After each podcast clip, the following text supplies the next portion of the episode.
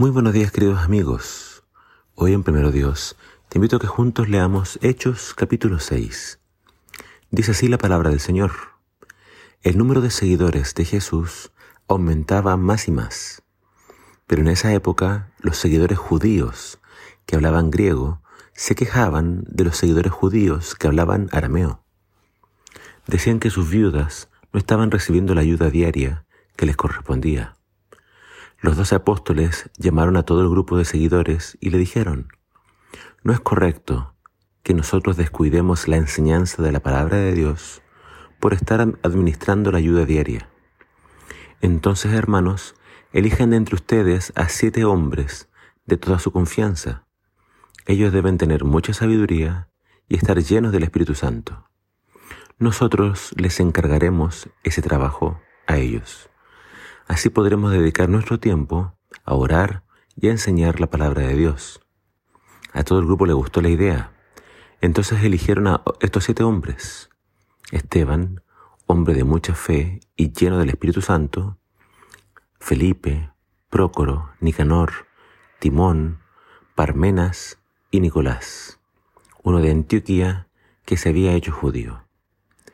Ellos les presentaron los siete nombres a los apóstoles, quienes oraron por los recién elegidos y les impusieron las manos. La palabra de Dios se difundía más y más. El grupo de seguidores en Jerusalén crecía muchísimo y hasta un gran número de sacerdotes obedeció el mensaje de la fe. El enfoque de Lucas es mostrarnos el crecimiento explosivo de la iglesia y de las acciones y decisiones que ayudaron a que este crecimiento fuera posible. De 120 discípulos, ahora la iglesia estaba compuesta por varios miles de miembros. Lucas ya nos contó que los discípulos tenían todas las cosas en común y también nos contó que varios discípulos vendían sus propiedades y traían el dinero a los apóstoles para que lo administraran en la ayuda que se hacía a los más necesitados de entre los creyentes. Pero con el crecimiento de la iglesia también surgió un problema. Comenzó a haber murmuraciones. Al parecer la iglesia estaba conformada principalmente por judíos naturales, que hablaban eh, el arameo, el, el hebreo.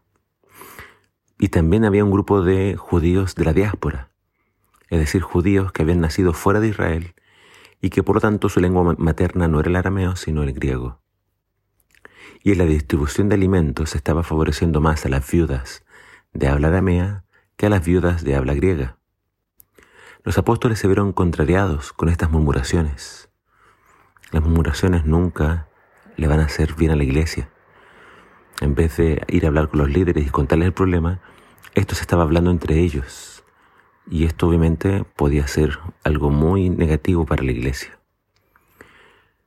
Entonces, eh, en este momento los apóstoles eran los únicos líderes que tenía la iglesia pero ellos sentían que su principal labor debía ser la predicación del Evangelio, la oración, y no esta, esta tarea adicional, digamos, que ya estaban haciendo. Entonces, para cesar con las murmuraciones, ellos le dijeron a la multitud que ellos eligieran a estos nuevos líderes. La solución era designar nuevos líderes que se encargaran de este ministerio. La palabra diácono significa uno que sirve. Este es el misterio del servicio, en este caso de atender las mesas. Hasta ese entonces los apóstoles estaban manejando este tema, pero ahora lo delegaron a los diáconos. Lo importante de esa decisión es que se le pide a la iglesia que elija estos nuevos oficiales.